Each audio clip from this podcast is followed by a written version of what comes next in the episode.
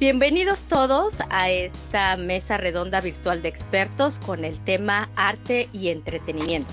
Voy a dar presentación a las personas que nos acompañan en esta ocasión. Agradezco a Andrea Arroyo, artista plástica multigalardonada que trabaja en una variedad de medios y su trabajo se exhibe ampliamente en colecciones privadas, corporativas y públicas de todo el mundo. Los proyectos de arte público incluyen obras permanentes en interiores y exteriores para espacios privados, institucionales y corporativos incluido el Metro de Nueva York. Ha sido galardonada por la Fundación de Nueva York para Las Vegas de las Artes, artista del Premio Ciudadano Global, Iniciativa Global Clinton, Premio Rana Lurie de las Naciones Unidas, Líder 21 para el siglo XXI y Mujer destacada en Nueva York. Su obra ha sido incluida en la portada del New York Times, The International Herald Tribune y The Nation, y ha sido objeto de más de 200 artículos en los medios internacionales. Ha recibido múltiples subvenciones de la Alianza Alianza de las Artes del Norte de Manhattan, la Fundación Puffin, la Alianza de las Artes de Harlem y el Consejo Cultural de Bajo Manhattan. También nos acompaña Carlos José Pérez Ámano. Él es licenciado en comunicación por la Universidad Iberoamericana con especialidad en entretenimiento y maestría en industrias editoriales en escritura creativa por Rosemont College. Es autor de ficción literaria y no ficción, facilitador de talleres de escritura creativa en México, Estados Unidos, Kenia y Cuba. Carlos tiene cuatro libros publicados en México y una próxima publicación con Temple University Press en la antología Who Will Speak for America. Él escribe tanto en inglés como en español y su trabajo ha aparecido en más de 20 revistas internacionales como Rio Grande Review, Fredericksburg Literary and Art Review, ERC Magazine, Quinqué, Poetry in Common, Forum, Cultura Colectiva, entre otros. Es director ejecutivo de la Red Global MX, capítulo Filadelfia, así como miembro de la American Mexican Association. También está Jacqueline Lowery, nació en los Estados Unidos, creció en México y es orgullosa juarense, totalmente fronteriza de origen y ahora neoyorquina por adopción. La vida la ha llevado a muchos destinos y esa inestabilidad geográfica ha inspirado los versos que escribe. Tiene una licenciatura en antropología e historia del arte por la Universidad de Texas en El Paso y la maestría en sociología con un enfoque de programas para personas en situaciones de calle. Actualmente ejerce en el campo de impacto social colaborando con organizaciones, fundaciones y corporaciones de un eje comunitario, pero como antropóloga latina y bipolar, los misterios de la cultura, el arte y las palabras le apasionan. Jacqueline se ha convertido en una defensora de la salud mental, de la comprensión y de la compasión y el amor. Georgina Rubio Originaria de la Ciudad de México, estudió comunicaciones en el Instituto Tecnológico y de Estudios Superiores de Monterrey de Campus Querétaro y una maestría en la Universidad Autónoma de Barcelona en Comunicación Institucional, Branding y Marketing, así como una especialidad en Suffolk University en Relaciones Públicas y Manejo de Crisis. Se ha desarrollado profesionalmente la música desde hace 25 años. Estudió canto en Berklee School of Music en Boston con Milly Bermejo y Patricia Caicedo, entre otros. Ha compartido escenario con músicos como Armando Manzanero, quien le ayudó a desarrollar su estilo único. Desde el 2003 reside en Barcelona y ha sido la voz de Mariachi Mestizo y actualmente Mariachi Semblanza. Con más de una década acompañada de mariachi, decide hacer realidad producir un álbum fusionando el mariachi y el flamenco con el álbum La Bien Pagada. También nos acompaña Betuel Ramírez y empezó todo como una niña arpista bajo la enseñanza de Brita Schaffer en Jalapa, Veracruz, de donde es originaria. Egresada de Facultad de Música de UNAM, donde junto con el maestro Baltasar Juárez le fue otorgada la mención honorífica. Tiene una maestría en el Conservatorium van Amsterdam y fue alumna de Erika Wanderburg y Sadrin Chatron. Fue miembro del Netherlands Philharmonic Orchestra, donde se presentó en recintos como en el Opera National and Ballet y el Het Concertgebouw en los Países Bajos. Ha tenido distinciones como el Grand Talent por el Conservatorium van Amsterdam, ganadora de concursos como el Competition en Sandstedt, Alemania, Jóvenes Solistas del UNAM y en el concurso de arpa en México. Su testimonio de experiencia artística la han llevado a Brasil, Argentina, Estados Unidos, Hungría, Alemania, Italia y Francia. En México, las principales orquestas del país, como la Orquesta Sinfónica Nacional, Orquesta de Cámara de Bellas Artes, Orquesta Filarmónica de la Ciudad de México, Orquesta Sinfónica de Minería, Orquesta Sinfónica de Jalapa, Orquesta Filarmónica de Jalisco y la Filarmónica de Boca del Río Veracruz. Bienvenidos todos. Los leo y creo que son perfectos exponentes del arte y el entretenimiento en México, muy bien formados, Y vamos a empezar este tema con unos datos fríos. El arte no es frío, pero los datos que tenemos en esta ocasión sí. En España, por ejemplo, de donde nos eh, acompaña Georgina Rubio Coquis, la cultura aportó en el 2019 una suma cercana a los 40 mil millones de euros y reporta pérdidas casi por 3 mil millones de euros. Esto fue eh, un dato por parte de la Asociación para el Desarrollo de la Propiedad Intelectual. En Estados Unidos, por ejemplo, el arte y la cultura reportan pérdidas por 4.5 billones y dos tercios de las personas que están en este sector ya reportaron un employment, o sea, beneficios de desempleo. En Estados Unidos, la segunda semana de marzo, la industria fílmica reportaba una pérdida de 5 billones debido al coronavirus al cerrar cines en China y en Corea del Sur. En México, el sector cultural se está reinventando o morir es un sector que por decisiones políticas siempre tiene la de perder y eso, bueno, todo el mundo lo conocemos. El arte siempre ha sido eh, un eslabón que ha sido minimizado, que en lo personal me siento muy solidarizada con la temática, que mi infancia, mi niñez, pues viví, crecí con ello. Mi papá también fue artista plástico. Eh, puede ser historia muy triste, como dijo José Gorostiza, a veces me dan ganas de llorar, pero la suple el mar. Pero aquí no estamos para llorar, Estamos para exponer cómo ustedes como artistas y parte del entretenimiento han hecho esto, todo un movimiento eh, totalmente viral, como es el caso de Georgina Rubio, que fue mi ex compañera de la carrera y que le doy la bienvenida eh, con un abrazo virtual hasta Barcelona. Y quiero que nos cuente cómo es que empezó tu iniciativa de la radio virtual allá en Barcelona. Hola a todos. Pues mira, realmente Radio Patio empezó porque yo un día necesitaba salir a cantar porque me estaba ahogando de tristeza. Esto es la realidad. Sentía que, o sea, no podía más, veía que los demás artistas también estaban saliendo de sus ventanas. Dije, bueno, pues yo me voy a aventar y, y si yo me estoy sintiendo así, seguramente que mis vecinos igual. Pero estamos hablando de una ciudad donde no te saludas, ni siquiera en el ascensor, que yo no sé quién es mi vecino que vive enfrente, que no sé cómo se llama entonces salí aquel el primer día y dije, bueno, ¿qué hago? ¿Qué canto? Entonces, ese álbum del que tú estás hablando, que se llama La Bien Pagá, es un álbum en el que yo tenía la intención de, de alguna manera, eh, representar ese híbrido que soy hoy día y, le, y son canciones tradicionales de la cultura popular española hechas al mariachi. Dije, pues esto es lo que tengo que cantar, porque son canciones que ellos conocen desde la primera estrofa. Entonces salí y me presenté en la oscuridad porque además todavía no cambiado el horario. Y yo, bueno, vecinos, hola, me llamo Georgina Rubio, este, pues me gustaría cantarles una canción o mi versión de este mar al que espero que volvamos mañana o muy pronto, ¿no? Y empecé a cantar Mediterráneo y Anual Serrat en Joropo. Y luego, bueno, entonces de repente termino de cantar y unos aplausos ensordecedores que dice, claro, que yo no sabía cuánta gente me estaba escuchando. Y de repente digo, bueno, pues otra, otra, otra, y bueno, pues la bien pagá, que es esta, es una copla que yo hice a mariachi. Y bueno, ya me encantó la bien pagá, bueno, gritos, no sé qué, adorados. Y al día siguiente dije, pues vuelvo a salir porque ese día murió un amigo mío. Y dije, es que cada uno, y yo creo que los artistas analizamos nuestras emociones, y yo en mi caso es la voz. Entonces dije, necesito sacar esto o me ahogo. Entonces salí a cantar Bésame mucho, pero con esta reflexión de decir, eh, va a cambiar mucho el concepto de besarnos y abrazarnos a partir de ahora, ¿no? O sea, no sé, imagino ustedes cuántas ganas tienen de abrazar a tanta gente y besar a tanta gente. Y al día siguiente dije, bueno, otra vez dije, ¿qué hago? ¿Salgo o no salgo? Y empiezan, Georgina, Georgina. Y yo dije, no, pues salgo, ¿no? Entonces salí, dije, a ver, vecinos, pongo un juego. O sea, no, y fue un juego en ese momento una idea y hoy día es una dinámica de, de comunidad ¿no? Le dije, vamos a hacer como los radios de antaño. Ustedes me piden canciones por Instagram y Facebook, esa es la parte que ya no era de antaño, y yo me preparo esas canciones y yo se las canto y las dedicamos. Y empezó la lluvia de mensajes. Te pido tal, te pido tal, esta para mi mamá, esta no sé qué.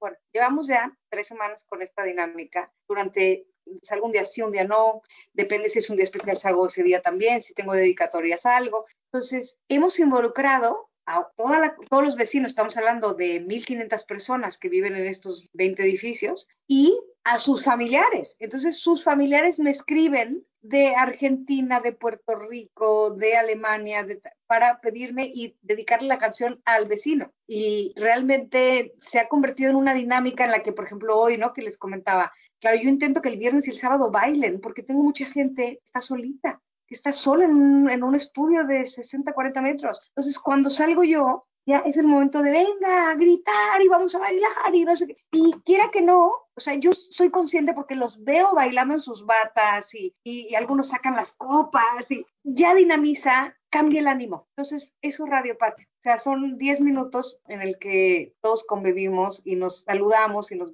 nos besamos así desde los balcones. Es una cosa muy bonita. No sé qué va a pasar después, pero por lo pronto ahora es muy hermoso. Gracias, Coqui. Sí, eh, supongo que debe de ser como muy emocional e incluso hasta han de llorar algunos y te da el sentimiento a todo. Y bueno, como bien mencionaste, el ser artista y no poder reflejar o tu arte es como que te ahogas. Ahora, en el caso de Andrea, es una vocera visual de la violencia contra las mujeres y el movimiento Me Too. Eh, la misión de un artista sabemos que es transmitir los acontecimientos de su momento, de su entorno. Eh, ¿Qué te ha dejado esta pandemia que puedas reflejar en tu trabajo, mi querida Andrea? Bueno, yo vengo haciendo arte con temas de justicia social por, muchos, muchos años. Eh, Ahora con la pandemia tenemos todos esos problemas que teníamos antes de injusticia, de inequidad, de violencia contra las mujeres, eh, violencia sexual en general, discriminación, los tenemos acrecentados al mil y no solo eso, están rezagados porque el problema de la pandemia, el problema de salud es el problema que se está tratando de solucionar primero. Entonces, digamos, ahora que tenemos eh, el encierro, la confinación obligatoria, eh, muchísimas personas, sobre todo mujeres que se tienen que quedar en casa, están sufriendo la violencia doméstica mucho más de la que sufrían antes y muchos albergues, por ejemplo, están cerrados. Entonces, ¿qué es lo que puedo hacer yo? Eh, después de llorar y llorar mucho, como estamos llorando todos, eh, utilizar la creatividad para crear cambios, ¿no? Para visibilizar a los más vulnerables, es algo muy importante para mí, y tratar de siempre impartir esta idea de que incluso cuando estoy hablando de temas que son muy fuertes, que pueden ser tristes o para algunas gentes deprimentes, siempre con esta esperanza de, la, de que la justicia es posible, de que el cambio es posible. Todos tenemos derecho a una vida sin violencia, todos tenemos derecho a vivir una vida con belleza, con justicia, con paz. Entonces, lo que trato de hacer con mi obra de arte es tener ese mensaje de denuncia, pero que está amalgamado con un mensaje de esperanza y de empoderamiento hacia el cambio. Gracias, Andrea. Eh, tienes la, la, boca llena de razón. Yo creo que tenemos que tener también un foquito rojo, aparte de la salud, es esto de la violencia doméstica que se ha incrementado, que no dudo que hay personas que se la deben de estar pasando muy, muy mal en ese sector, que somos minoría las mujeres, sobre todo aquí en Estados Unidos, en donde tú te encuentras, en Nueva York, en Manhattan. Somos minoría latina, somos minoría mujeres y aparte ese sector, la verdad es que sí, es otra minoría y debe de estar pasando momentos muy difíciles. Y hablando un poquito también de cuestión de salud mental, se encuentra con nosotros Jacqueline. Ella me explicaba cómo es que la escritura y en este caso eh, la poesía le ayudó a sobrepasar una crisis de salud mental en el aspecto de la bipolaridad. ¿Cómo es que se reflejó y cómo lo descubriste? Pues no es ningún misterio que pues a mí hace ya varios años me diagnosticaron con el trastorno bipolar. Y como le comentaba a Luisa, es el trastorno con el, el índice de suicidio mucho más alto. Entonces, pues yo no me he dedicado al arte, así como para mi carrera, soy evaluadora, trabajo en el sector comunitario, hago muchos estudios científicos, ese es como mi, mi enfoque, ¿no? Pero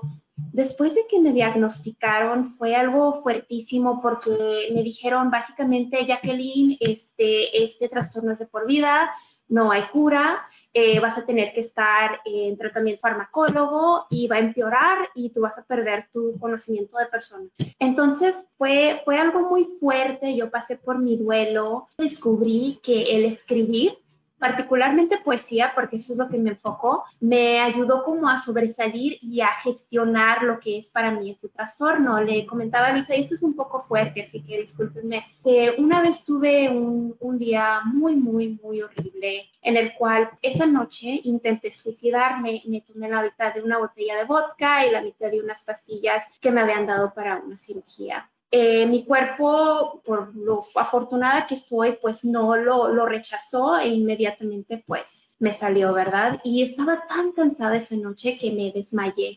totalmente y dije, bueno, si para la mañana me, sigo sintiendo así, si voy a, voy a volver a intentarlo con lo, lo, que me queda de la botella y de las pastillas. Entonces esa mañana me desperté y me sentía pésimo, pero con unas ganas, unas ganas fuertísimas de escribir. Y agarré mi computadora y en el teclado me puse a escribir tontería y porquería y media. Ya ni me acuerdo, pero me di, me di cuenta que para mí el escribir era como una terapia directamente relacionada a mi modo de sentir. Entonces fue de ahí que que empecé a escribir más y más y más y pues la poesía siempre me ha llamado la atención y decidí, dije, bueno, lo que voy a hacer es esto, voy a escribir un libro de poesía y eso me va a motivar a no volver a tratar de suicidarme, porque yo no me quiero ir de este mundo sin haber dejado algo. Y en un año escribí el libro, lo publiqué y dije, ¿y ahora qué voy a hacer? ¿Ahora qué voy a hacer? Ya no tengo esa motivación pues ni modo, voy a tener que seguir escribiendo y voy a escribir un segundo libro. Y ahorita estoy en el segundo libro. Mientras el primer libro trata de la bipolaridad, el segundo libro va a ser de un tema más estigmatizado para nosotros los latinos, los mexicanos, que es el suicidio. Y lo, estoy titulando El suicidio del escorpión, poesía de una mente bipolar. Esos van a ser mis ánimos a seguir para ayudarme la motivación de seguir adelante, seguir en este mundo, tener una estructura y como dijo Jaime Sabines, cuando te sientas vacío, totalmente de verdad vacío, ponte a mirar. Y para mí eso es el arte, estar presente. Gracias, sí, fue fuerte, pero esto nos hace pensar que aquellas personas que en estos momentos creían que la cultura era, ahora en los términos políticos en México, fifi, o que era eh, algo que para qué sirve. Esto nos demuestra, por ejemplo, cómo tú haces esa simbiosis, enfocas esos sentimientos en algo positivo y que aprendamos todos esta pandemia porque seguramente nos está dejando un aprendizaje y a lo mejor habilidades que no sabíamos que teníamos y que las podemos expresar a través del arte. Quisiera también invitar ahora y que nos platique Betuel. Ella es arpista, la tuvimos hace un año ya acá en Chicago junto con el maestro Baltasar, al que le mandamos muchos saludos. Él es el arpista de la Sinfónica Nacional de México. Eh, poca cosa. Bueno, querida Betuel, al igual que Coquis, que Georgina Rubio, pues dependes de las audiencias y debes de extrañar los aplausos y las giras. Y quiero que nos digas cómo se detuvo tu vida y qué estás haciendo ahorita para mantenerte viva en el arte. Pues bueno, primero que nada, eh, un gusto saludar a todos. Sí, o sea, yo totalmente dependo de la gente. Mi carrera tal cual se alimenta muchísimo de transmitir en masas o en, recintos grandes. Y fue, fue muy fuerte, la verdad para mí fue durísimo porque, bueno, como tú sabes, el año pasado fui a, a Chicago a comprarme mi arpa. Tengo dos arpas, esta es la primera. y tengo mi otra arpa que es de mejor calidad y todo. Entonces adquiero una deuda súper fuerte con la fábrica y yo dije, no, pues trabajando y todo, sale. Y sí, bueno, hasta, hasta el momento así había sido o así ha sido hasta que entra esto. Y no tan solo, este, bueno, yo tenía programada una ópera en Bellas Artes, tenía programado varios conciertos sinfónicos, conciertos de solista y me iba a ir, me aceptaron a un, se llama Audition Training en el Conservatorio de Ámsterdam donde estudié y a otro concurso. Pues todo eso dijeron, ¿saben qué, Betuel? No. Así de yo creo que vamos a tener que posponerlo, me iba a ir a Brasil. Entonces yo entré como unos tres, cuatro días en una crisis como, ¿qué voy a hacer? Y ahora cómo voy a pagar mi deuda y ahora cómo voy a hacer esto y ya no tengo un objetivo. Yo soy una persona súper estructurada, una persona muy estructurada y me gusta, muy ansiosa. Entonces siempre me gusta tener lunes hago esto, martes a las, y a las 5 hago esto y mi colación de vespertina va a ser cacahuates con una pera, ¿no? O sea, muy así, ¿no? Llega esto y resulta que ahora no hay estructura y tu única actividad es estar en tu casa. me asusté mucho. Todos y me dijeron, pues ve, ve, a casa de tus papás, no sé qué. Y dije, no, es que ahí es, eh, es un poco inmiscuirme en este rollo de, de ver películas, de estar acostado, no, porque es mamá, papá muy calientito y, y yo no puedo así, ¿no? O sea, yo soy de las que no, estoy a las seis de la mañana despierta. Dije, ok, ¿qué tengo que hacer? Pues armar mi estructura desde casa Y en eso el FONCA y la Secretaría de Cultura sacan una convocatoria para artistas que se llama Contigo en la Distancia. Entonces es un proyecto donde tenemos que, teníamos que enviar 10 videos ya sea en Instagram o TikTok o esa era la categoría B o la categoría A que fue la que yo envié que son cinco videos de tres minutos, básicamente educativos. Entonces, el mío fue muy fácil. Eh, sabías que con Beto el Ramírez hice mis cinco videos. En uno hablo de música española, en otro hablo sobre Granada de Agustín Lara, en otro hice un empalme de, de una pieza orquestal. Entonces, eh, es una obra de audición para arpa muy complicada y claro, de esas cosas que la gente no sabe, ¿no? Y entonces puse en, en el principio, así sabías que esta parte para ARPA la piden en audición en el mundo, ¿no? Entonces puse ARPA 1, ARPA 2 y un amigo contrabajista me envió su parte también con, pues él tocando, entonces lo empalmamos y, y yo hablando así de, en serio, cuando ya podamos o cuando estemos listos como sociedad para ir a un concierto, pues ahora ya van a saber que esa parte de arpa es muy difícil, ¿no? Eh, ¿Qué más hice? Eh, bueno, hice, hablé un poco del concierto de Mozart, hice todas mis, mis cápsulas educativas y hace dos, tres días dieron los resultados y me seleccionaron. Entonces, por ahí estaré en la Secretaría de Cultura. O sea, siempre hay una opción por muy oscuro que se vea, ¿no? Y es cuando digo, ahora entiendo a mi mamá cuando dice, lo importante es que hay salud, porque finalmente, digo, eh, lo que Jacqueline cuenta es súper fuerte, ¿no? Afortunadamente, gracias a Dios, yo no tengo algo así, pero yo batallo mucho con la ansiedad y, y es encontrar así, ¿qué solución le voy a dar? A mí hace un par de años me dio tanta ansiedad y como un poco de depresión que encontré en los estudios y la música la forma de salvación. Mi instrumento, que es el arpa y que adoro, me va a decir que, porque nunca me ha dejado sola, ¿no? Desde que empecé este camino.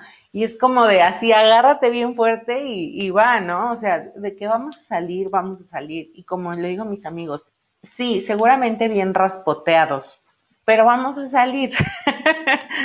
Entonces, es como para mí lo que intento, inclusive en los videos que hice, salgo y, mi presentación yo entro corriendo, o sea, del refri al sillón, ¿eh? Porque tampoco me salía a corrí y este, y fue así de, hola, soy Betuel, no sé qué, así de, quédate conmigo a escuchar esto que acabo de hacer para ti, ¿no? Así, para mí esa es la manera de, de lidiar como, con todo esto y sin duda tener un objetivo claro que es el cuando estemos listos, pues entonces ahora sí, ¿no? O sea, disfrutar, intentar ver esto como algo positivo en la medida de lo posible y que bueno, más tarde que temprano vamos a salir de esta. Yo creo que la solidaridad, al menos en el ambiente musical que he encontrado a mi persona, ha sido muy bueno. O sea, no han faltado personas que me han dicho, Beto, ¿qué onda? O sea, sí, sabemos que estás bien endeudada, ¿no? Por tu alfa, pero ¿cómo vas? ¿Bien? Sí, claro que voy bien. O sea, afortunadamente salió este proyecto y el estímulo económico, pues, es para, para mi instrumento y el siguiente mes ya se verá. O sea, como que nunca, digo, siempre encontramos la solución y, así va a salir. Entonces, esa es como mi experiencia en esta pandemia, ¿no? E inclusive, pues sí, no sé, eh, esa constancia de estar hablando a la familia y todo eso, digo, bueno, e, esto me ha servido a mí en ese aspecto. Muchas gracias, Betuel. Y fíjate que también mencionas algo muy, muy, muy padre, el estar en este confinamiento, tener un día estructurado, tener un enfoque, siempre va a ayudar y va a hacer esto pues más viable, este confinamiento. Quisiera pasar ahora con Carlos, él se encuentra en Filadelfia y que tiene una propuesta también muy interesante, el de leer en Facebook Live sus textos. Y surgió a partir también de un libro que tiene por título África, una oportunidad con Jeep, ¿verdad, Carlos? ¿Nos comentabas? Sí, ¿cómo están?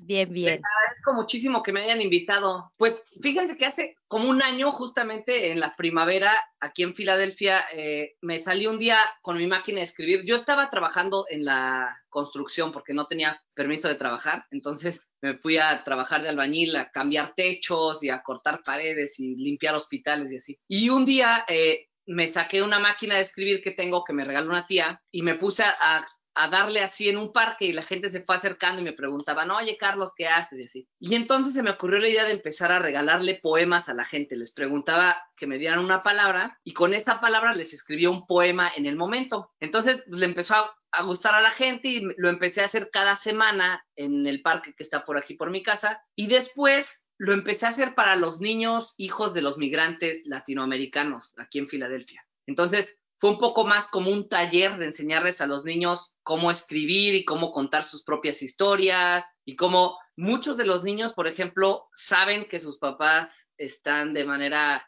pues que no tienen los documentos para poder tener un trabajo formal, pero también les da mucho miedo hablar de eso, o les da como pena, o en la escuela, por ejemplo, los, los discriminan mucho por ser morenitos o por hablar español, entonces como que lo tienen siempre, pues es como una parte de su identidad que lo manejan como siempre como muy, muy, muy lejano, ¿no? Y con el taller los, los niños empezaron como a contar esa parte de quiénes son, de dónde vienen, que si sus orígenes indígenas o sus orígenes del pueblito en donde crecieron y todo. Y justamente con lo de la epidemia, pues se cerró todo eso. O sea, ¿saben qué? Pues ya no nos podemos juntar, los parques cerraron también, o sea, to todo lo que hacíamos, todo el tiempo lo hacíamos en espacios públicos, porque la idea era que fuera gratis en primera y en segunda que se acercara a quien realmente quisiera. No había ningún tipo de registro ni, ni ninguna especie como de pues de proceso para, para tomar el taller, ¿no? Era un, era un taller gratuito para quien lo quisiera tomar. Y de hecho, eh, como una semana antes de que se cerrara, hubo un periódico aquí en Filadelfia que se llama El Inquirer, que sacó un reportaje acerca de estos talleres que hacíamos en la calle, con la máquina de escribir y con los niños y todo. Y entonces se cierra y para mí, como escritor, ahorita estoy terminando una novela. Entonces el tiempo de, estar en la casa solo y en silencio era como muy valioso. Entonces, no, en lugar de asustarme, decir, ay, ¿qué voy a hacer? Fue como, ah, perfecto, ahora tengo tiempo para dedicarle a, a la última edición de la novela, ¿no? Y la gente a través de Facebook me empezó a preguntar, oye, Carlos, ¿qué pasó con tus talleres? ¿No los vas a seguir haciendo? ¿Por qué no? no un poquito como contaba este, Georgina, ¿no? De que la gente llega un momento en el que también como que te lo pide y te dice, oye, ¿por qué no lo haces así o por qué no lo haces asado? Y fueron varias personas que me dijeron, oye, ¿por qué no empiezas nada más a leer de tu libro? El libro se llama África, Sueño de Sombras Largas. Yo estuve viviendo en, en Tanzania, este, construyendo escuelas para, para niños en, en una aldea en Tanzania, en África, y escribí este libro que es como una crónica de mi viaje allá. Entonces lo empecé a leer en Facebook Live un pedacito cada día y surgió el proyecto de eh, hacer un audiolibro. Entonces hay una empresa en México que se llama Vic, que están haciendo audiolibros y sacaron el audiolibro de África, Sueño de Sombras Largas, que ahorita está gratis para quien lo quiera descargar. Y además empecé a aprovechar esos espacios de los video lives para dar un poco de tips y de consejos de cómo escribir a la gente. O sea, lo del el taller lo transformé un poco con la lectura y el taller un poquito. Y lo que mencionabas tú, María Luisa de Jeep, es que ahora hay una agencia creativa en México que decían a las casas productoras como tampoco se pueden reunir para hacer anuncios o para hacer este, producciones de televisión o lo que sea, nos pidieron a algunas personas que si podíamos donar o regalar o prestar nuestro contenido para que las marcas pudieran mantener como a su audiencia y seguirles dando como algo de, pues sí, de contenido, de entretenimiento, lo que sea. Y estamos trabajando con Jeep, que a lo mejor Jeep va a tomar esta parte de África y como es un viaje de aventuras y todo, a lo mejor también ellos lo, lo presentan como pues parte de su marca. Entonces, como que de un esfuerzo que surgió, se fue como que sumando más gente. A mí ahorita lo que me preocupa un poquito es la cuestión del trabajo, porque yo estoy ahorita con una visa de estudiante, pero terminé mi Masters on Fine Arts en en diciembre. Es un MFA en escritura creativa que terminé en diciembre y ahorita estoy con una cosa que se llama OPT, que es un permiso para trabajar que te da un año. Trabajo en el Museo de, Pensil de la Universidad de Pensilvania, en la parte de México y Centroamérica, pero pues se, se empezaron como a, a, cerrar los museos, empezaron a cerrar proyectos. Yo tenía eh, como tres o cuatro lecturas públicas de mis textos en la biblioteca pública de la ciudad o tenía con una este, organización que se dedica a dar como literacy. Y como que todo eso se empezó a cancelar y me decían, oye, Carlos, me da mucha pena, ya te habíamos comprometido incluso presupuesto y todo, pero pues vamos a tener que cancelar. Y ahorita para mí es como una bomba de tiempo, ¿no? Porque mi OPT termina en febrero y como autor normalmente vives de eso, vives de estar presentándote públicamente, una lectura aquí. Hubo una universidad en Boston que me invitó y la alcancé a ir y ya todo el mundo estaba diciendo, no, es que a lo mejor se cancelan estas cosas. Y fue como prácticamente la última semana que se alcanzaron a hacer cosas y a partir de ahí ya todo ha sido eh, online. Ahora, la cosa online es muy buena porque nos conecta muchísimo, pero también tanto empresas como organizaciones no están dispuestas a pagarte por una videollamada. Sí están dispuestas a pagarte si vas a su escuela, si vas a su este, auditorio, lo que sea, pero si te conectas, nosotros lo seguimos haciendo porque pues es para seguir visibles con las audiencias, pero también de pronto, por ejemplo, eh, hay un proyecto que están haciendo con bibliotecas y librerías que invitan a los autores y ahí la cosa es que pues no, no hay presupuesto, o sea, te, te agradecen mucho, pero pues también es como, ok, yo creo que sirve para seguir como extendiendo los lazos y seguir ampliando el networking, pero también llega un punto en el que tiene que haber un poquito más, pues la parte también de que la sociedad se dé cuenta que como artistas aportamos, como todas ustedes han, mencionado, ¿no? De diferentes formas, en diferentes espacios, pero pues al final sí somos, sí somos indispensables, sí somos necesarios, ¿no? Yo creo que ahorita las personas en su casa se dan cuenta lo indispensable que es el arte, porque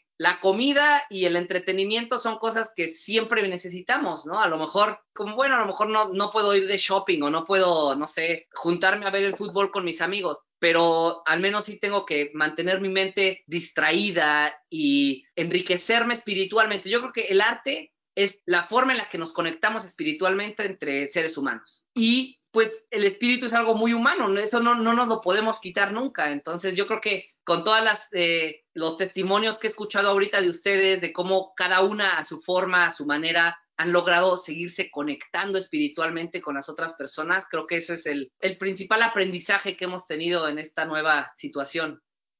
Gracias, Carlos. Algo que, quisiera retomar y hacer énfasis para dar paso a la siguiente participación de ustedes. Y citando a Churchill, por ejemplo, que él aseguraba que la Gran Bretaña ganó la guerra por no haber cerrado los teatros durante los bombardeos y se le conoce que era aficionado a la pintura y a la literatura y lo veían como frívolo, pero yo creo que él entendía eh, que en este tipo de acontecimientos eh, muy, muy fuertes para todos, se da cuenta que el arte es necesario. Entonces, eh, también Churchill, por ejemplo, decía que la política carece de sentido al margen del arte.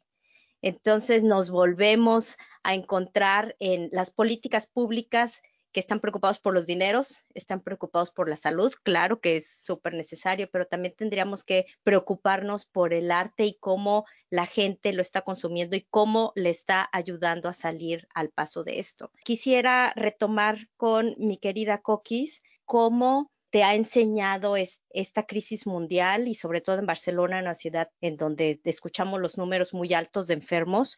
¿Cómo, ¿Qué aprendizaje te ha dejado eso? Bueno, yo creo que el aprendizaje a nivel personal, ¿vale? No como, no como artista, pero a nivel personal es enfocarnos en lo que realmente es importante. ¿vale? O sea, llevamos 45, 45 días guardados en una casa y hay un montón de cosas que no se necesitan. ¿no? O sea, yo, por ejemplo, creo que mi closet ha de creer que me morí directamente, ¿no? O sea, porque no, no lo abierto, ¿no? Pero regresamos a eso que tú decías hace rato, mientras haya salud, se puede con todo aquí estamos ahora, viviendo una situación de pánico, porque nadie, o sea, no tenemos, nunca nos habíamos enfrentado a una situación como la que estamos viviendo, pero además los españoles realmente, la generación mía, pues tampoco han vivido nada grave, ¿no? Uno como mexicano ya viene con varias palomitas puestas, o sea, desde defender el, el peso como un perro, ya traemos como otro, o sea, ahí sí le doy el punto de sí somos como una raza superior, pero no porque seamos mejores, sino porque no nos da miedo ante cualquier circunstancia, venimos para arriba, ¿no? O sea, le buscamos el cómo. Y ahí es donde yo veo, claro, también yo te hablo desde mi sector, el mariachi, ¿no? O sea, estamos hablando de músicos mexicanos, colombianos, venezolanos, pero la mayoría mexicanos. No te preocupes, ya, ya, ya, le buscaremos el cómo, ya, ya encontraremos el cómo y lo vamos a encontrar van a haber muchos conciertos virtuales. Creo que para mí esto este, esta situación de, yo acabo de hacer un live la semana pasada y fue una cosa rarísima, ¿no? O cantarle a un teléfono es una cosa muy rara, pero luego ves los comentarios, ver la interacción, cuando lo ves después, ya grabado, la gente estaba contigo, estaba contigo y van opinando y, y se emocionan y creo que esto, por ejemplo, es algo que vamos a hacer más. Vamos a hacer más conciertos virtuales. Entonces, yo, por ejemplo, ya tenía muy claro que el lanzamiento de mi disco, La Bien Pagada, iba a ser, eh, por un lado, presencial, pero se iba a grabar a tres cámaras para toda la gente de México que compraría el disco y que, lo, que, parte del crowdfunding es que lo puedan ver en vivo, ¿no? Pues es que ahora sí o sí va a tener que ser así no, y la cuestión va a ser no parar vamos a tener que encontrar nuevas vías. Y este, yo creo que el, hacer conciertos, en, el caso de la música, ¿eh? conciertos virtuales, va a ser una opción, porque no podemos esperar a que pasen dos años. Para, o sea, aquí, por lo que van hablando, o lo que va, dictando a nivel gubernamental, es que vamos a ir de a muy poco, a poco en escalas, escalas, con lo cual un concierto masivo probablemente no sucederá en menos de dos años. No, y los músicos tenemos que comer. Entonces, tendremos que encontrar las vías y será a través de la tecnología. Creo yo que esta va a ser la, opción. Y fíjate que, mencionas algo, pues eh, justamente lo que, retomando a Churchill en momentos de guerra, que nuestra generación pues no, no la vimos, obviamente, pero eh, hace unos días también en una carta del ministro de Cultura de España, el director de teatro Luis Pascual recordó una frase de Churchill que dice que si sacrificamos nuestra cultura, alguien me puede explicar para qué hacemos la guerra. En este momento no es la guerra, es acercarnos como humanos, ¿no? En identificarnos nuestras necesidades básicas. Y en este caso, la cultura es una necesidad básica en este encierro. Yo lo veo así, no sé, supongo que todos Y yo creo que aquí es algo que ha quedado muy claro. O sea, en España es algo que la gente tiene muy claro. Y de hecho, cuando salió el secretario de Cultura a decir que no éramos una prioridad, el, pueblo se le vino encima. Dijeron, ¿qué? O sea, no, porque no, no, ¿qué somos? Uno decía, ¿qué somos nosotros sin Netflix y sin un libro y sin un concierto? ¿Qué somos? Es que nos ahogamos, nos ahogaríamos. Sí, así es, Carlos. Sí, yo creo que también algo bien interesante que, que apuntas, eh, Coquis, es también a lo mejor la forma en la que la gente entiende la cultura, porque muchas veces pasa que digamos que en la, normalidad, lo que sea que es normalidad, la gente dice, no, la cultura no es tan importante, pero la consumen y no se dan cuenta, ¿no? Y que a lo mejor también a veces lo que está pasando ahorita es que estamos dándole visibilidad a lo que es cultura y a lo que es importante, a lo mejor ni siquiera rescatar, sino más bien valorar. El primer día que dijeron se quedan en su casa, escribí un poema que se llama Una tarde en casa y era como pensando en cuánto tiempo íbamos a estar así, ¿no? Y me lo publicaron en un periódico acá en Filadelfia y les gustó mucho a un proyecto que se llama Mural Arts. Entonces lo pusieron en, en unos murales y ahorita mi poema está en las, las, calles de la ciudad que no lo puedo ver, no puedo salir a verlo, pero mandan fotos y dicen, mira Carlos, nunca había leído un poema tuyo, sabía que escribías, pero ahora gracias a esto lo puedo ver. Y creo que es un poquito lo que nos está pasando. Podemos darle visibilidad a nuestro trabajo como artistas. Y creo que sí, al, menos como yo lo he visto, es que sí es una gran oportunidad para nosotros para decirle, mira, si te gusta el arte, sí puedes leer poesía, sí puedes escuchar música, como que la gente se dé cuenta que lo que hacemos nosotros sí les gusta y siempre les ha gustado, pero que a lo mejor siempre lo pusieron en un cajón hasta abajo, ¿no? Gracias, Carlos. Cierto, eh, lo dejamos como una prioridad menor o sea, eh, luego voy al museo, luego compro ese libro, no lo necesito ahorita, ¿no? Cuando ahora nos damos cuenta que sí, siempre lo hemos necesitado, pero lo hemos minimizado. Andrea, quisiera que me comentaras, eh, tú también tienes trabajo en espacios públicos, así como, como Carlos. Bueno, como todo esto cambió, por lo menos por ahora, yo, yo sí creo que vamos a tener luz después del túnel y que va a regresar todo esto a la normalidad, pero nos ha dejado una reflexión y un cambio de vida. Andrea, eh, ¿cómo tú en un futuro ves tu trabajo eh, con respecto a, los espacios públicos, por ejemplo? Sí, mira, eh, primero eh, quisiera subrayar un poco eh, lo que estábamos hablando. Para mí es muy importante que la percepción hacia los artistas cambie. Esta es una oportunidad para la sociedad para cambiar esa percepción que se tiene de que el arte aporta solamente a la vida cultural, cuando el arte en sí aporta enormemente al desarrollo económico, enormemente. En ciudades como Nueva York, como Barcelona, en todas las ciudades es un aporte gigantesco. Entonces, no es que, los artistas están rezagados hacia un sector. Permeamos todos los sectores de la sociedad. Es una oportunidad para que la sociedad cambie, para que se cambie esa percepción. Es un reto y establezcan un sistema de valores en los que exista la equidad, la justicia y la apreciación por el trabajo de todos que se entienda que los, los, artistas somos trabajadores como cualquier otro trabajador, como los médicos, como los arquitectos, como los maestros, todos tenemos, este resulta que es nuestro trabajo y es un trabajo un poco diferente, pero es trabajo. Entonces, esa parte para mí es muy, muy importante, aprovechar esta oportunidad para que cambie esa percepción y cambien los, los valores y se le dé el, la, la, importancia que realmente tiene.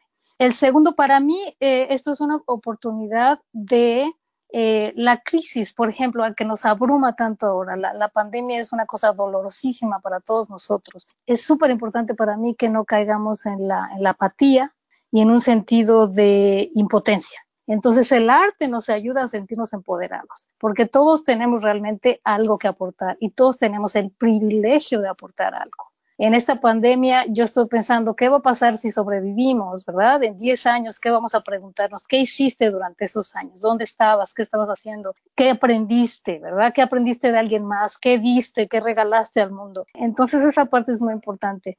En cuanto a las exposiciones, ahora para mí está todo cancelado. Mis exposiciones tenía una individual en el, otoño, tenía proyectos de arte público, de curaduría, una feria de arte, todo por, por lo pronto está pospuesto no puedo imaginarme cómo va a ser una exhibición sin una inauguración, por ejemplo, con el vino, con, la, sororidad, con la hermandad de, del público. Pero vamos a inventarlo, vamos a inventarlo. La creatividad realmente se utiliza no solo para cuando nos sentamos enfrente de un lienzo, sino también para crear soluciones. Vamos a crear soluciones, vamos a utilizar toda nuestra creatividad, lo que utilizamos en la música y en la escritura, y vamos a utilizarlas para crear las soluciones que necesitamos. Nos tenemos que reinventar realmente, pero la otra parte es que sí necesitamos el apoyo de la sociedad para recrearnos de una manera que sea sustentable, porque el modelo que está funcionando ahora dentro del, de epicentro en la crisis es un modelo de eh, donaciones.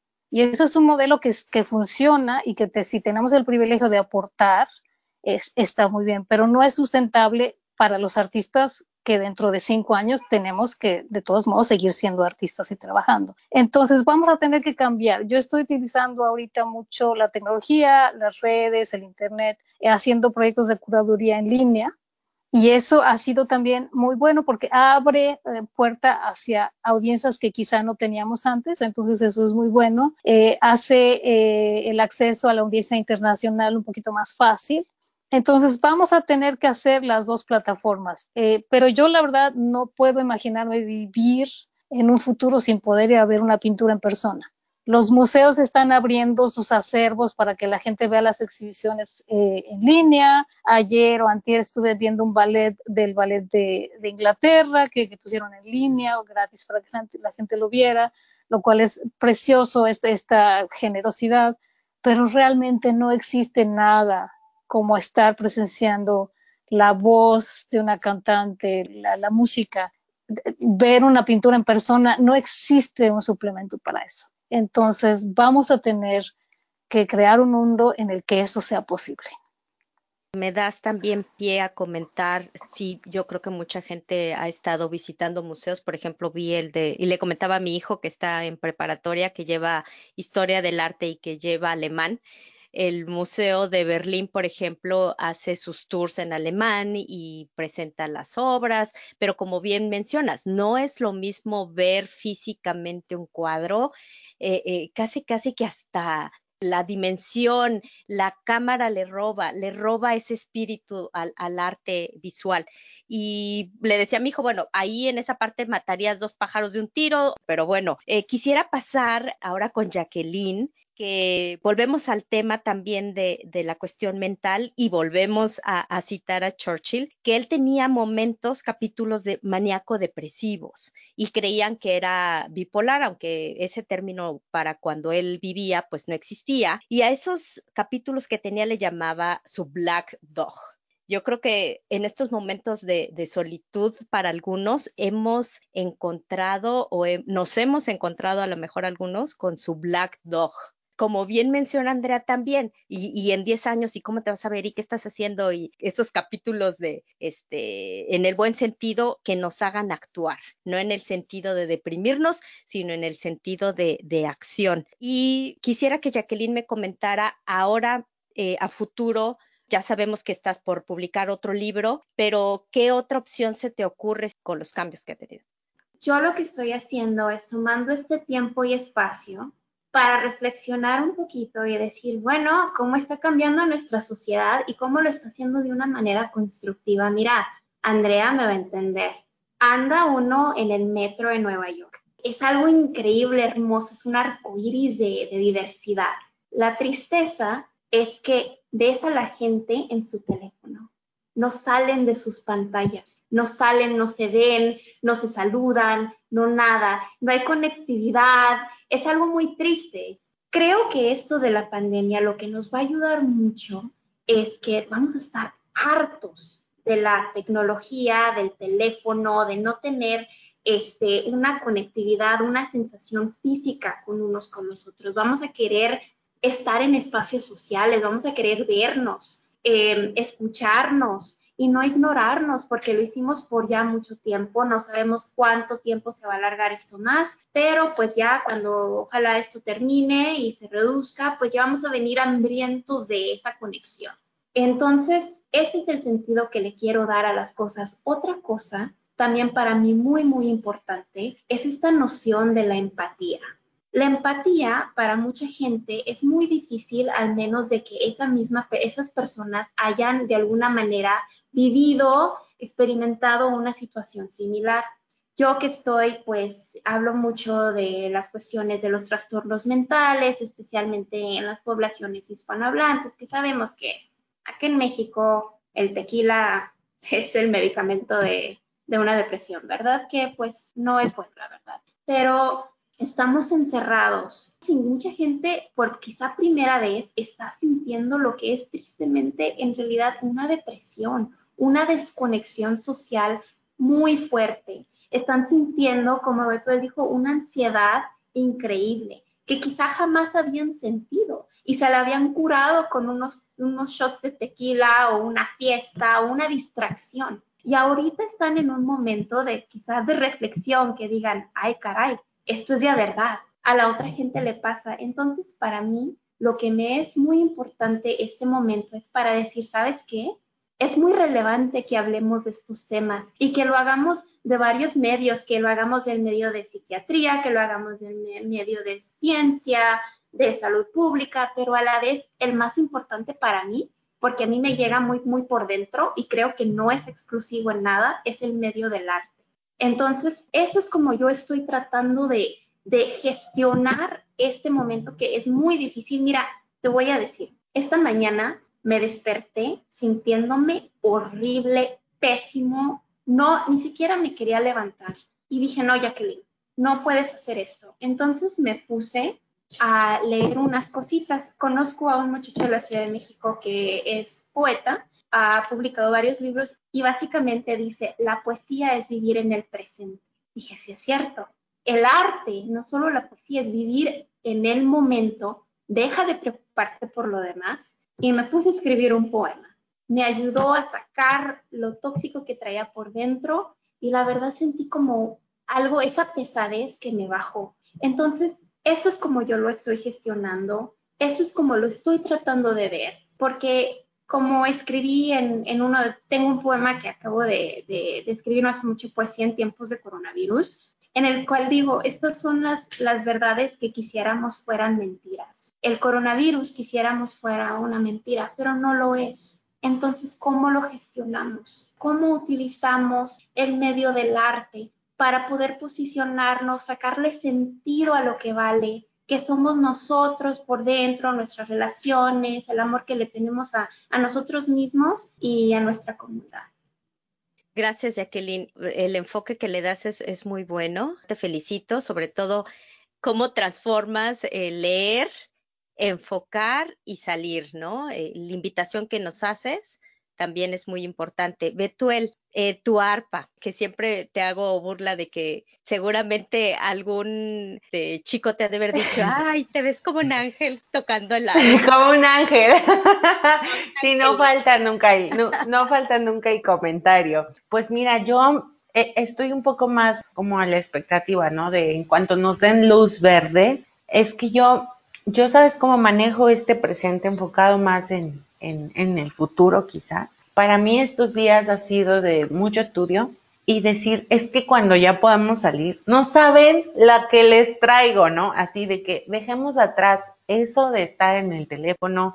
Afortunadamente yo ya estaba un poco cansada de la tecnología desde antes y yo soy mucho de que cuando estudio, bueno, no me encuentra ni Dios. O sea, es de eh, modo avión, este, eh, inclusive cuando tengo un examen muy importante o algo así, eh, me doy de baja de cualquier cosa porque es como, no, quiero estar conmigo, conmigo, con mis pensamientos y con mi instrumento y ya. Entonces, quiero pensar que, al menos en México, me gustaría ver un poco a la gente haciendo más conciencia de su salud, ¿no? Porque cosa grave que, bueno, la hipertensión, la diabetes, obesidad son de las personas más vulnerables a esto. Entonces muchas veces yo pienso, bueno, es que toda la, yo le llamo así, toda la falta de amor que has tenido en años a tu cuerpo. Y entonces ahorita estás realmente pagando una consecuencia extra, ¿no? Que es pues no, un contagio. Entonces lo veo más así. A mí me gustaría mucho como que la gente hiciera conciencia de, de todo aquello que le hemos, que hemos menospreciado en nuestras vidas, como es el visitar a la familia, el visitar salas de conciertos, museos, ¿no? Entonces, esa, esas herramientas que todos los artistas en, en, su, en su rama la tienen, yo quiero pensar que van a ser más valoradas, quiero pensar. O sea, que se viene una racha económica, no tan solo para artistas, sino para el, el pueblo en general. Pero yo, eh, eso es como mi, mi, mi expectativa, la, la, expectativa que tengo en este momento. Es trabajar muy duro, en mi caso es poner nuevos programas, tres programas diferentes. Y entonces en cuanto me digan, sabes que ya podemos salir, aunque sea este en, en reuniones, yo qué sé, de 20 personas, para mí eso es suficiente. Yo siempre he comentado que, que para mí el mejor regalo, la mejor satisfacción después de un concierto es cuando alguien se acerca y me dice, me hiciste sentir esto, me hiciste sentir lo otro. He visto a gente llorando, ¿no? Que, que es más, hasta me asusto porque volteo y digo, ¿por, qué está llorando? pues, ¿qué hice, no? Bueno, bueno, entonces estoy marcando una diferencia para una persona. Con una persona me basta, para mí, de una mil o de cien o de veinte, lo que sea. Entonces, es como eso, como ya voy a estar lista para cuando sea necesario. Porque bueno, como músicos, eh, nosotros tenemos que pasar muchas horas estudiando. Entonces, para mí es como, cuando estemos listos, entonces arranquemos, ¿no? Y yo también pienso que transformarse. Ahora, pienso, justo antes de, de, esto, de esta charla, estaba yo grabando unas cosas porque un músico en Viena que tengo es, es él es jazzista y él ya igual se está jalando los pelos que dices que ya estoy harto, no sé qué y le digo, pues, ¿qué te parece si me enseñas a mi armonía y yo te, acompaño algo, ¿no? Hacia la distancia. Bueno, y así llevamos toda la semana. Tan ocupada estoy que es como que ya, así está, digo, ya quiero acabar mi curso. Viéndolo así, yo creo que esta es como una resiliencia, así, así lo veo yo, ¿no? Pensar en que en unos años recordemos y, y decir, ¿qué hice productivo o no? Entonces, eso es, este, pues yo creo que la manera de visualizarme en, un, en el futuro no tan lejano, que yo espero que por septiembre ya estemos un poco más, no sé, recuperados. Sí, yo creo que sí. Bueno, ya como hablas de invitaciones, eh, quiero que nos des tus contactos y cómo podemos encontrarte si alguien se quiere contactar sí. contigo. Claro, ellos me encuentran como Betuel Ramírez en Facebook y Betuelita en Instagram y tengo mi canal de YouTube que es Betuel Ramírez Velasco. Seguramente la Secretaría de Cultura eh, va a publicar también mis videos. Estoy para todos, abierta a, mis preguntas y pues finalmente la música es para compartir. Muchas gracias. Y pasamos también a la música con Georgina Rubio, que nos diga sus contactos, su página, cómo la encontramos. ¿Cómo te encontramos, Coquis? Bueno, pues la, primordial ahora es la, mi recién estrenada web, que es georginarubio.com. Ahí está mi Facebook, mi LinkedIn y el, el YouTube es Georgina Rubio, en, en Twitter también Georgina-Rubio-, Instagram georgina.rubio y en Facebook georgina.rubio.music. Ahí estamos, para lo que necesiten y vayan siguiendo Radio Patio BCN, que no sé cómo va a terminar. Continuará. Claro, la gente me dice, bueno, y después de la cuarentena seguiremos y yo, ay, no sé, vecinos, no lo sé. Pero qué bonito, qué bueno que, que les regales tu voz y el amor que eso es muy importante. Muchas gracias. Carlos, ¿cómo te encontramos? Tus contactos. Este, yo estoy como mi nombre completo, Carlos José Pérez Sámano. En Facebook tengo fanpage eh, y tengo página personal. Estoy también en Twitter y en Instagram como Carlos José Pérez Sámano. Y mi página de internet es perezamano.com. Muchas gracias. Andrea, por favor, tus contactos. Eh, mi website es andrearroyo.com. En Facebook estoy como Andrea Arroyo 1. Eh, Instagram y Twitter Andrea Arroyo Art. Y visítenme, eh, una de las buenas cosas del arte visual, eh, a pesar de que no se ve al 100%, es que hay mucho que se puede ver en línea. Así que pueden ver pintura, arte público, mis libros de niños, portadas de, de revistas, y me encantaría escuchar de ustedes. Muchas gracias, Andrea. Y Jacqueline, tus contactos, por favor. Ay, Risa, soy yo bien mala para las redes sociales, pero ahí voy. Este, en Instagram me pueden encontrar como Jackie-Lauri, es L-O-W-E-R-E-E. Este, en Facebook, pues es mi página personal, em, es Jacqueline Lauri, em, y luego mi página, página es J L-O-W-E-R-E-E.com. Les prometo que voy a tratar de ser un poquito más presente en las redes sociales. Gracias. Y bueno, después de esto me encantaría ver a lo mejor un disco de Coquis acompañada con Betuel y que lo diseñe Andrea y le escriba algo a Jacqueline y Carlos. Sería algo así como fabuloso, ¿no?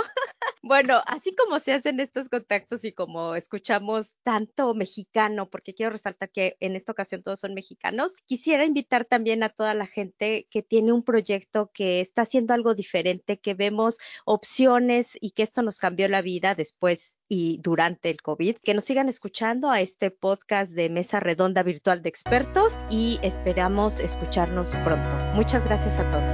Gracias. Gracias a todos, muchísimo gusto. Gracias a todos.